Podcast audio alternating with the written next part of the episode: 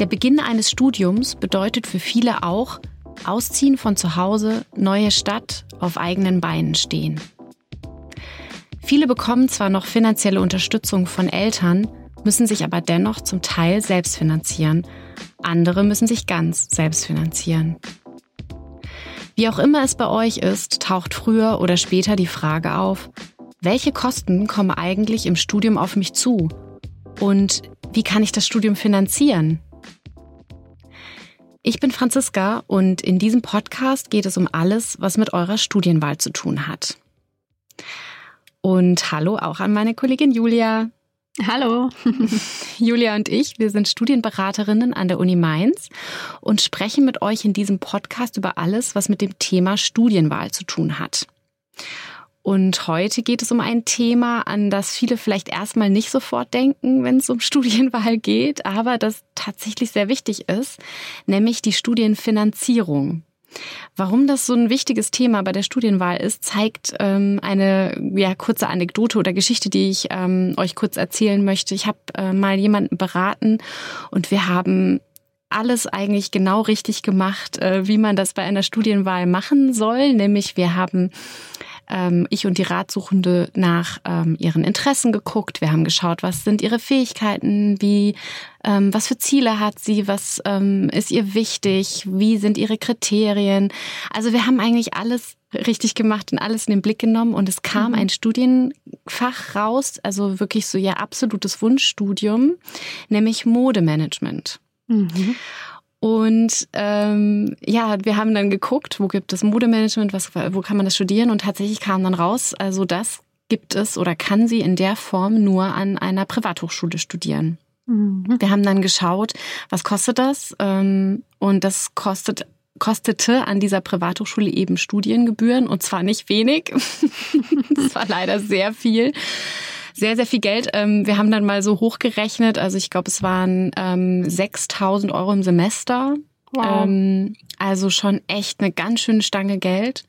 Und dann ging's los mit dem Rechnen. Dann haben wir überlegt, okay, wie viel braucht sie für die Wohnung? Weil das war natürlich nicht hier in der Stadt, sondern woanders. Wie viel braucht sie für Lebenshaltung? Ähm, wie viel kann sie sich nebenbei verdienen? Was gibt es noch für Quellen? Mhm. Lange Rede, kurzer Sinn. Ähm, am Ende haben wir gemerkt, das haut nicht hin. Und ähm, dann war das tatsächlich ein, äh, ein Kriterium, das dazu kam, nämlich kann ich mir das Studium eigentlich leisten? Also kann ich das finanzieren? Mhm. Oder möchte ich zum Beispiel einen Kredit aufnehmen, um das zu finanzieren, den ich dann, also mich also sozusagen verschulden, noch bevor ich überhaupt eine Ausbildung abgeschlossen habe.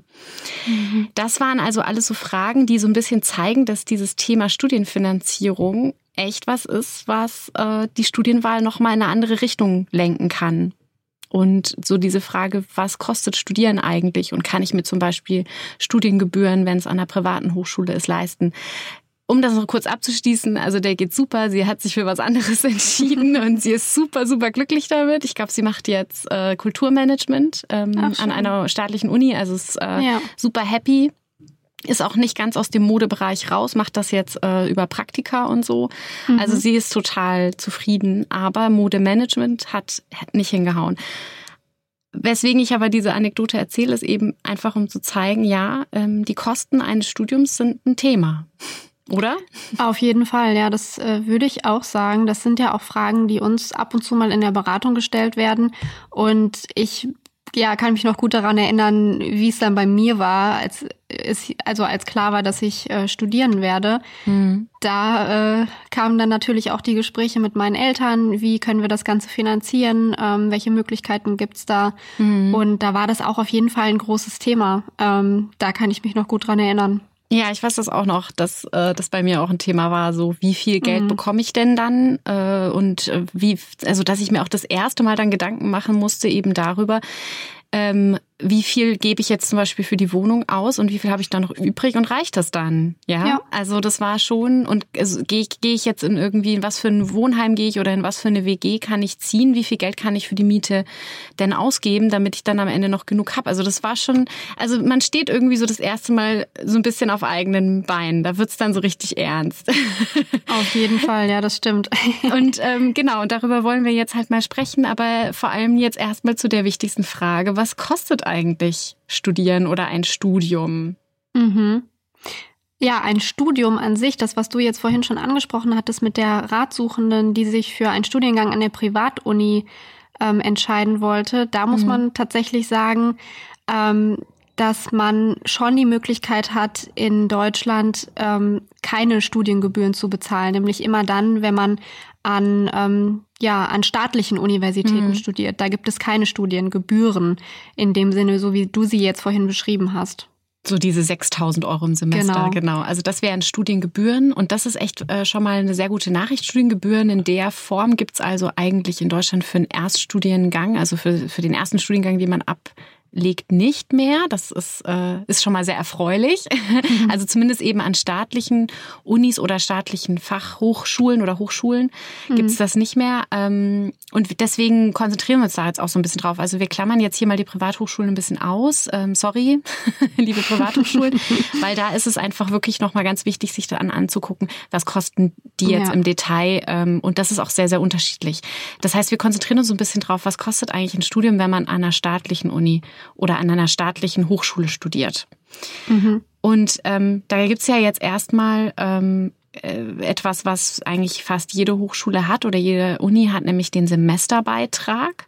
Genau. Das ist eigentlich was, was, womit man schon mal fest rechnen kann. Der ist unterschiedlich hoch, der Semesterbeitrag. Das ist was, was setzt sich meistens auseinander äh, äh zusammen, Entschuldigung, es setzt sich zusammen ähm, aus zum Beispiel einem Anteil für äh, den AStA. Der AStA ist mhm. der allgemeine Studierendenausschuss. Also das ist, äh, der sind die gewählten Vertreter und Vertreterinnen ähm, der Studierendenschaft und die machen immer ganz, ganz ähm, tolle Sachen. Da reden wir nachher auch nochmal drüber.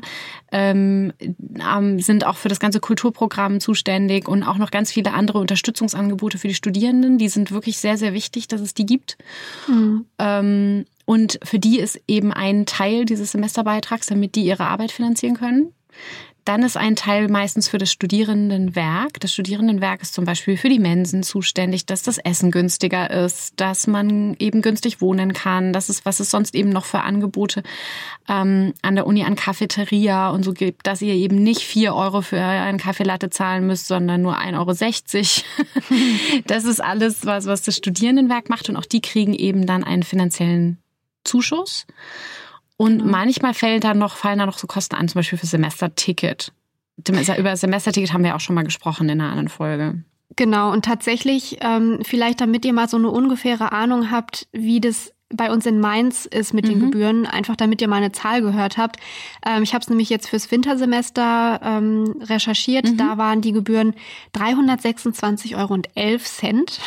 ähm, und genau, das, wie du gesagt hast, das kann jedes Semester mal ein bisschen weniger, ein bisschen mehr sein, aber das bewegt sich bei uns eigentlich immer so um den äh, in dem Bereich. Und tatsächlich ist bei uns in Mainz der größte Teil das Semesterticket. Also da geht der, geht der größte Beitrag hin. Ähm, und da haben wir ja schon drüber geredet. Da könnt ihr dann tatsächlich Bus und Bahn nutzen. Ähm, so setzt genau. sich das eben zusammen. Ja. Genau, dieser Semesterbeitrag, also eben wie das Wort schon sagt, ist einmal im Semester fällig und ähm, dann ähm, und das ist auch was, was man einfach fix einplanen kann. Es war jetzt vielleicht ein bisschen missverständlich ausgedrückt. Also das Semesterticket ist Teil dieses Semesterbeitrags in der Regel. Genau. Also ihr genau. müsst das nicht nochmal extra so machen, sondern ähm, das ist wirklich, ihr zahlt einmal diesen Semesterbeitrag und bekommt dann eben günstigeres Essen in der Mensa, ähm, Unterstützung und Kulturangebote vom AStA und so weiter und so fort. Also diese ganze, ähm, diese ganzen Dinge sind dann in dem Semester Semesterbeitrag ähm, mit einbezogen. Und jetzt haben wir natürlich auch noch mal geguckt, ähm, und das ist ja was, was äh, viel äh, wichtiger noch ist. Es gibt ja dann auch noch die Lebenshaltungskosten. Genau. Also am Studienort. Ihr zieht also zum Beispiel aus, also wir gehen jetzt mal davon aus, ihr zieht zum Beispiel aus bei euren Eltern und zieht in eine andere Stadt oder zieht einfach in eine eigene Wohnung. Ähm, ja, wie viel Geld muss man denn da so ungefähr überschlagen, ja, mhm. einrechnen für diese Lebenshaltungskosten. Ja, das äh, Deutsche Studentenwerk, das ist die Vereinigung aller Studierendenwerke der Universitäten, mhm. ähm, hat das mal ausgerechnet. Das ist jetzt tatsächlich schon ein bisschen älter, äh, Stand 2016. In der Zeit ist natürlich auch noch mal viel passiert, aber zu diesem Zeitpunkt ähm, waren die Lebenshaltungskosten im Durchschnitt 819 Euro ähm, für Wohnen und Verpflegung, was man halt so braucht im täglichen Leben. Mhm. Da muss man sagen, das kommt natürlich auch immer so ein bisschen auf die Stadt an, in der man studiert. Es gibt sehr, sehr teure Städte, äh, wie zum Beispiel München oder auch Frankfurt, Düsseldorf. Das sind natürlich Städte, wo man auch einfach noch mal viel, viel mehr fürs Wohnen bezahlen muss. Aber das ist mal so der Durchschnitt, der da errechnet wurde. Mhm. Aber also 819 Euro sind so die Lebenshaltungskosten, mit denen man ungefähr rechnen muss. Ähm, jetzt ist äh, dann der Semesterbeitrag, über den wir schon gesprochen haben. Gibt, was gibt es noch für Kosten? Ich meine, im Endeffekt gibt es ja dann nur noch Kosten, je nach Studienfach. Ihr müsst vielleicht Bücher kaufen, ihr müsst ähm, mhm. möglicherweise Sachen ähm, ja, vielleicht euch auch nochmal digital ausstatten mit ähm, Laptop und solchen Dingen, ähm, falls ihr das noch nicht habt aus der Schule. Ähm, aber das könnte halt noch mit dazukommen. Das sind aber eher so einmalige Sachen. Genau. Und dann gibt es aber Studienfächer, das ist vielleicht auch nochmal wichtig, dass ihr euch da auf jeden Fall erkundigt. Es gibt Studienfächer, die auch nochmal eigene Kosten generieren. So ein Beispiel ist Zahnmedizin. Bei Zahnmedizin ist es einfach so, man braucht wirklich man kauft am Anfang selber diese ganzen Gerätschaften, mit denen mhm. ihr dann eben diese praktischen Sachen macht. Die, das ist ja wirklich fast handwerklich, was man da im Zahnmedizinstudium äh, macht. Und dieses Handwerkszeug, was ihr da braucht, das muss man sich tatsächlich kaufen. Das ist auch nicht billig. Das ist so ein Beispiel. Also das heißt, man muss einfach mal gucken, was ist das, was ich studiere. Wenn ich Musik studiere, brauche ich ein Instrument. Zum Beispiel, ja, und muss dieses Instrument auch regelmäßig warten und pflegen und so weiter. Das sind halt Dinge, da muss man irgendwie, ähm, das muss man dann möglicherweise je nach Studienfach nochmal sich erkundigen, ob ja. da Kosten kommen. Es gibt aber auch Studienfächer, wo keine Kosten mehr, bis auf Bücher zum Beispiel, ähm, kommen können. Genau, und da muss man auch sagen, also das kommt natürlich auch aufs Fach an, aber es gibt natürlich auch immer große Bibliotheken, wo man sich vieles ausleihen kann an Fachliteratur. Ähm, von daher hält sich, also finde ich, hält sich das in vielen Fächern dann doch auch schon in Grenzen, was so die Beschaffungen im Fach angeht. Also es ist jetzt nicht so, dass ihr immer ganz viele Bücher für jedes Semester neu kaufen müsst. Genau. Ähm, aber es gibt halt auch Spezialfälle, wie zum Beispiel die Zahnmedizin, das auf jeden Fall. Ja. Also auf jeden Fall nochmal erkundigen. Ähm, Gibt es in meinem Studienfach besondere Kosten? Ähm, aber ansonsten ist es das eigentlich schon. Ja. Und jetzt diese große Frage, wie finanziert man das? Also diese, wir, wir nehmen jetzt mal wieder diese 819 Euro. Wie kriegen, wie kriegt man, wie kann man die zusammenkriegen? da haben wir ja. jetzt mal ein paar Tipps. Ja, also tatsächlich das Offensichtlichste vielleicht erstmal äh, sind die Eltern. Mhm. ähm, das war natürlich auch bei mir so, dass ich dann erstmal mit meinen Eltern gesprochen habe. Und tatsächlich ist es so, dass ihr bis, bis ihr 24 Jahre seid oder dass eure Eltern ähm, bis äh, ihr 24 seid, Kindergeld bekommt für euch. Und ähm, das ist quasi schon mal die erste Quelle, ähm, die ihr dann auch fürs Studium nutzen, nutzen könnt, solange ihr noch 24 Jahre seid oder halt jünger, ähm, eben dieses Kindergeld von euren Eltern zu bekommen, weil ihr dann, wenn ihr nicht mehr zu Hause wohnt, natürlich selber irgendwie für euren Unterhalt ähm, aufkommen müsst. Das ist schon mal das Erste. Und mhm. das Zweite ist, dass ja auch sowas wie eine Unterhaltspflicht der Eltern besteht, oder? Genau, also ähm, das wissen viele nicht. Eltern haben eine Unterhaltspflicht ähm, und zwar auch ohne eine Altersgrenze eigentlich bis zum ersten berufsbildenden Abschluss. Also mhm. das heißt, äh, da gibt's jetzt auch keine, da, da, wenn man jetzt ähm, nach dem Abi theoretisch drei Jahre auf die Bahamas geht und dann erst anfängt zu studieren, ähm, hat man halt noch keinen ersten berufsbildenden Abschluss und dann gibt es theoretisch eben, auch wenn man dann schon älter ist, äh, noch eine Unterhaltspflicht. Also und ähm, und auch äh, da gibt es sogar bestimmte Beträge, die berechnet wurden. Jetzt ähm, gehe ich mal davon aus, dass ihr nicht alle reihenweise eure Eltern auf Unterhalt verklagen wollt, aber das ist auch nicht das Ziel dahinter, dass wir das erzählen. Wir wollen nur einfach sagen, es gibt also diese Unterhaltspflicht und das ist ähm, auch etwas, was eben keine Altersgrenze kennt. Und dieser erste berufsbildende Abschluss ist eben was, wo die Eltern auch mit ähm, einspringen sollten. Aber ja. es gibt ja viele Eltern, ähm, das ist ganz wichtig, dass wir das auch hier erwähnen, ähm, die nicht einspringen können, weil genau. eben das Eigenkommen nicht groß genug ist oder weil sie nicht in der Lage sind, eben keine Ahnung, also ich habe zum Beispiel drei Kinder. Ich bin echt gespannt, ob ich drei Kindern jeden Monat 819 Euro überweisen kann ähm, später. Also ich bin da sehr gespannt, ob das klappt. ähm, also das heißt, was ist, wenn die Eltern oder ähm, das bezieht sich übrigens auch auf Lebenspartner, also wenn man schon verheiratet sein sollte oder Lebenspartner hat, ähm, was ist, wenn die nicht in der Lage sind, diesen Unterhalt zu finanzieren? Hm. Dann gibt es zum Glück noch mehrere verschiedene Möglichkeiten, die man in Anspruch nehmen kann die naheliegendste Möglichkeit oder das, was ihr vielleicht auf jeden Fall schon mal gehört habt, ähm, ist das Wort BAföG. Also ähm, BAföG kann man beantragen, wenn die Eltern eben nicht dazu in der Lage sind, ähm, das Studium zu finanzieren, weil das Einkommen zu gering ist. Dann hat man die Möglichkeit, eben einen BAföG-Antrag zu stellen und bekommt einen Zuschuss vom Staat. Und da ist es so, dass man eben gefördert wird vom Staat und ähm, 50 Prozent von diesem Betrag bezuschusst bekommt. Also das kann man dann tatsächlich behalten, das Geld. Sag das ist mal. ein Geschenk. Genau, ein Geschenk. ähm, und die anderen 50 Prozent muss man später dann nach dem Studium ähm, zurückzahlen. Das ist also ein zinsloses Darlehen. Genau. Also nicht wie von der Bank, da müsste man normalerweise Zinsen genau. bezahlen, sondern es ist zinslos und man muss es zurückbezahlen. Und von dieser von diesem Darlehen, also von dieser Summe, die man da geliehen bekommt, ähm, muss man aber insgesamt maximal 10.000 Euro oder um und bei 10.000 Euro zurückzahlen. Ähm, BAföG heißt übrigens Bundesausbildungsförderungsgesetz, falls ihr mhm. euch das gefragt habt. Das ist, äh, das ist also äh, quasi die Ausbildungsförderung des Staates, ist also auch für Leute, die eine Ausbildung machen, jetzt nicht nur für Leute, ja. die studieren, ähm, etwas äh, wichtig. Und ähm, ja, wir wollen euch da tatsächlich jetzt gar nicht so im Detail zu beraten, weil da nämlich ähm, die BAföG-Ämter viel, viel bessere Ansprechpartner sind. Ihr findet aber auch Infos dazu beim ähm, Bundesministerium für Bildung und Forschung. Wir verlinken euch auf jeden Fall die Infos zum BAföG noch. Ähm, ganz wichtig ist, weil das nämlich was sehr Individuelles ist, wie hoch mhm. der BAföG-Satz für jeden ist. Ähm, ist es wirklich wichtig, sich da mal beraten zu lassen. Und ähm, wenn ihr euch nicht von den BAföG-Ämtern direkt beraten lassen möchtet, sondern erstmal so eine Einschätzung haben wollt, beraten dazu auch sehr oft die Studierendenwerke. Also mhm. man kann auch beim Studierendenwerk äh, sich zu dem Thema BAföG beraten lassen. Also das ist wirklich sehr, sehr ähm, äh, sehr, sehr hilfreich, sich da mal eine Einschätzung zu holen. Und ähm, ja, es, äh, also die Höchstsätze, um euch mal so eine Hausnummer zu nennen, also ähm, BAföG-Höchstsatz monatlich für Studierende bis 24 Jahre, die nicht bei ihren Eltern wohnen, ist zum Beispiel 752 Euro. Ja, mhm. ist jetzt ein Höchstsatz, also das Höchste, was man kriegen kann.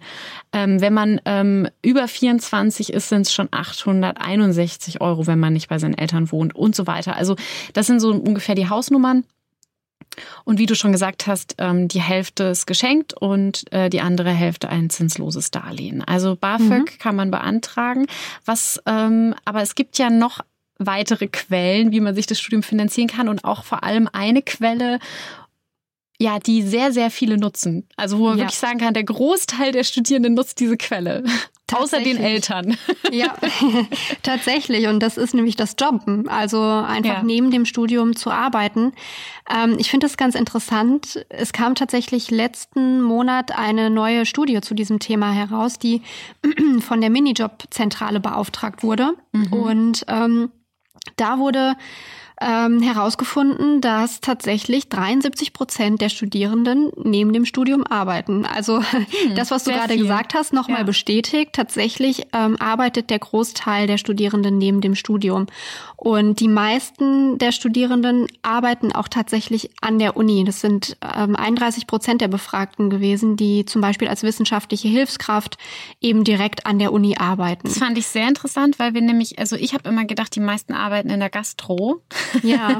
Irgendwie hat man so den dieses Vorurteil, die meisten Studierenden arbeiten in der Gastro, ist aber nicht so. Das waren irgendwie nur sehr wenige Prozent. Also der Großteil arbeitet an der Uni äh, als studentische Mitarbeiter, studentische Hilfskraft, so wie Jenny, mit der wir letztes Mal gesprochen haben. Genau. genau. Und der Grund mag vielleicht auch daran liegen, dass ähm, Studierenden verschiedene Kriterien eben wichtig sind. Und da ist einmal das Verhältnis zu den Arbeitgebenden ganz wichtig gewesen mhm. bei der Umfrage und eben die Flexibilität. Und ich denke, das ist ein großer Faktor, den, der eben wichtig für Studis ist, mhm. dass man das einfach gut mit dem Studium vereinbaren kann. Und das ist natürlich, wenn man an der Uni selbst auch noch arbeitet, in der Regel ganz gut gegeben. Ähm, weil genau. man dann den, den gleichen Ort hat, wo man studiert und arbeitet und ähm, den, den ähm, ja den Chefs quasi ja klar ist, dass ihr nebenbei arbeitet, äh, studiert mhm. und ähm, ihr da flexibel einfach sein müsst. Genau. Also diese Flexibilität ist, äh, ist was sehr Wichtiges. Ähm, Hast du denn auch irgendwie, das ist ja eine Frage, die wir oft kriegen, wie viel kann man denn neben dem Studium arbeiten? Also das, ähm, das ist ja auch, ähm, da, da ist schon mal wichtig, okay, natürlich muss man gucken, wie, wie man will ja auch irgendwann fertig werden und man will ja auch studieren. Das heißt, mhm. man sollte schon gucken, dass man auch zu dem kommt, was man eigentlich, also dass man zu dem Studieren tatsächlich kommt. Aber ähm, ja, wie viel da, also darf man denn, wie viel darf man denn arbeiten neben dem Studium? Ja, das kommt immer darauf an, wen man fragt. Denn tatsächlich, äh, wenn man die Uni fragt, sagt die Uni, uns ist es eigentlich egal. Also es gibt von der Uni keine Vorschrift, wie viele Stunden man arbeiten darf. Ähm, mhm. Das ist tatsächlich eher eine Sache, die man mit der Versicherung, also mit der Krankenversicherung klären sollte, weil es immer ähm, Unterschiede gibt, wie man eben versichert ist. Und wenn man als Student versichert ist, dann darf man eben nur 20 Stunden pro Woche arbeiten. Das ist quasi diese Einschränkung, die es da gibt, die mhm. wurde aber oder die wird nicht von der Uni auferlegt, sondern eben von der Krankenversicherung. Das heißt, wenn ihr einen Job ähm, aufnehmen wollt und euch da nicht sicher seid, dann nehmt am besten immer direkt Kontakt zu eurer Krankenversicherung auf.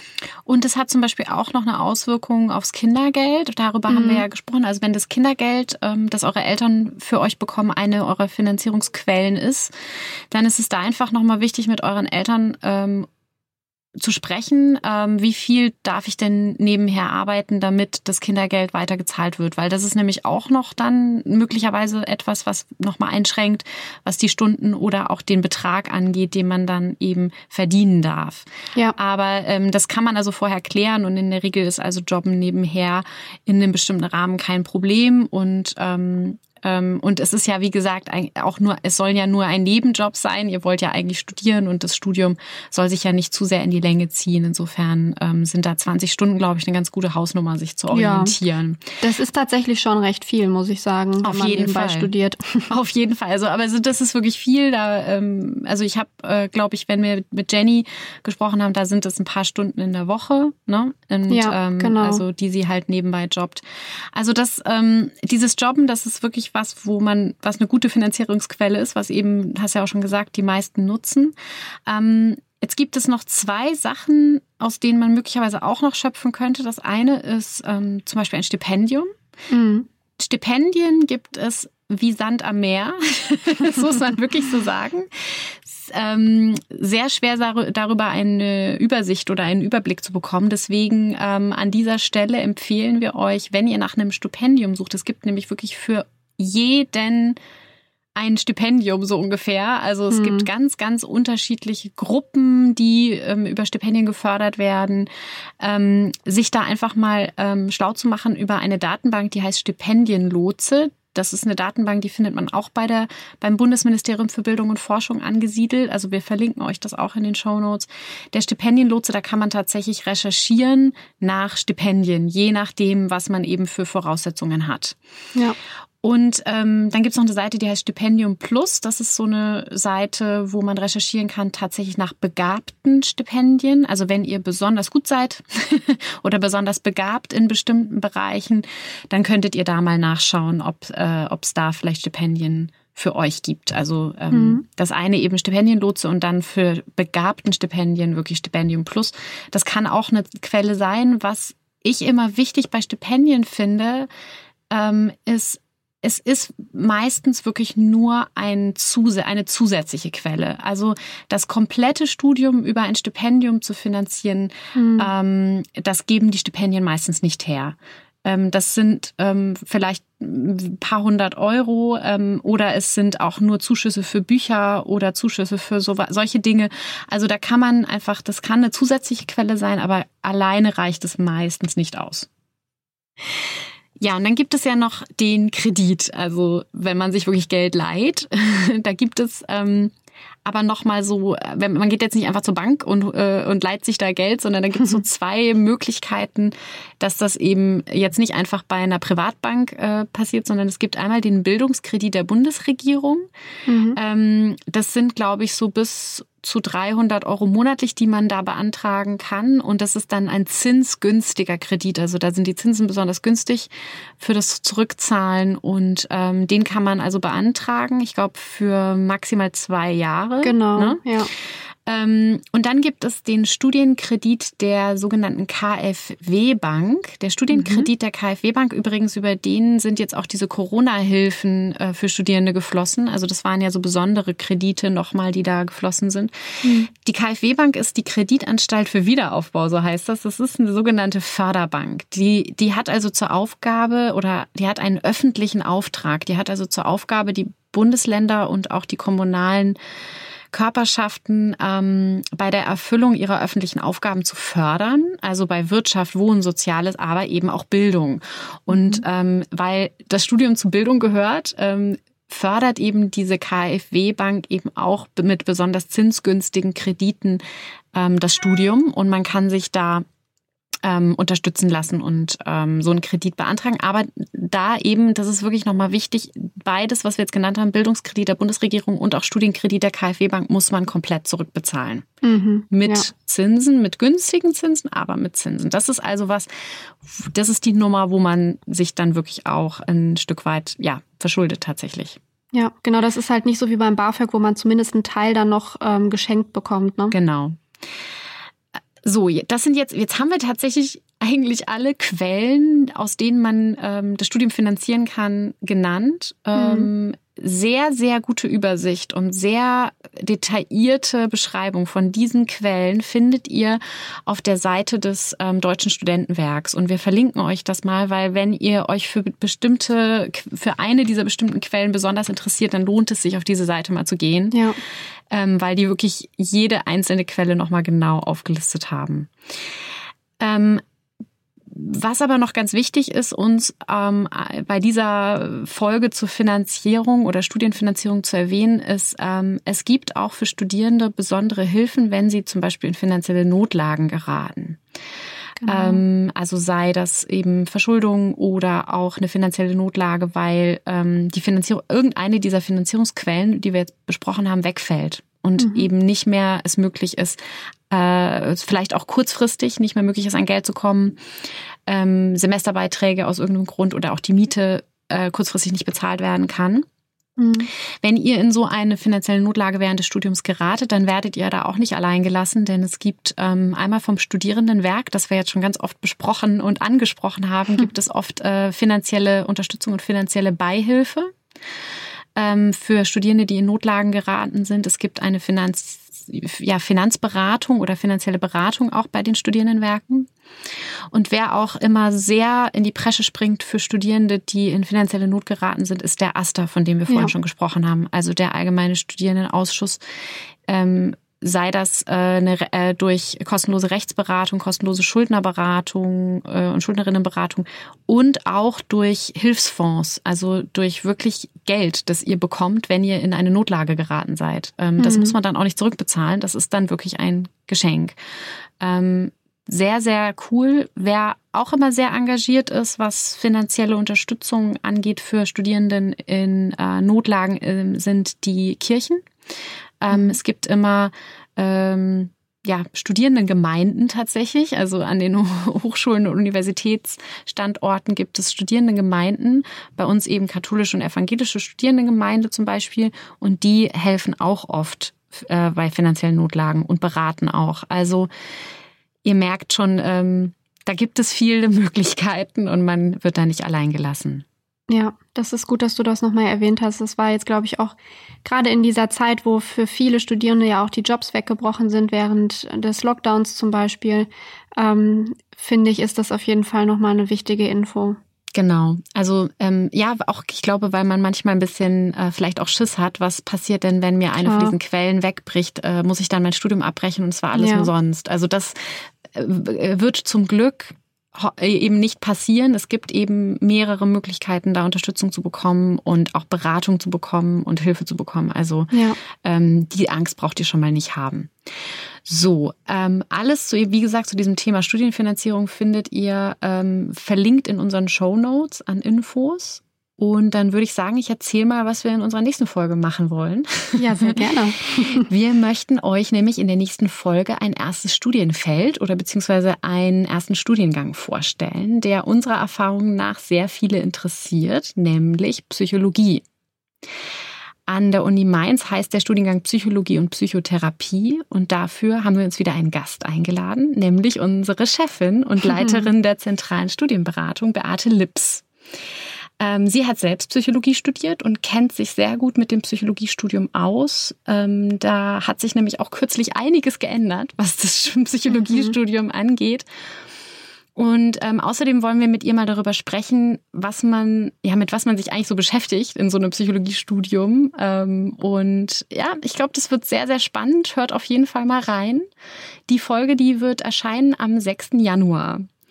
Genau. Und weil das eben erst am 6. Januar ist, äh, wünschen wir euch bis dahin erstmal ähm, ja hoffentlich sehr frohe und ruhige und schöne Weihnachten. Ähm, wir hoffen, dass ihr trotz der ganzen Corona-Zeit die ja mit euren Liebsten verbringen könnt und ähm, hoffen auch, dass ihr gut ins neue Jahr kommt. Und wenn ihr bis dahin Fragen habt, könnt ihr uns gerne schreiben, wie immer, an zsb.uni-mainz.de.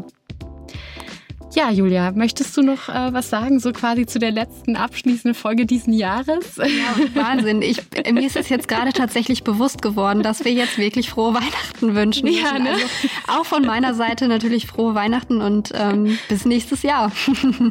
Genau, habt eine gute Zeit und ähm, wir hören uns im Januar wieder. Bis genau. dann. Tschüss. Ciao.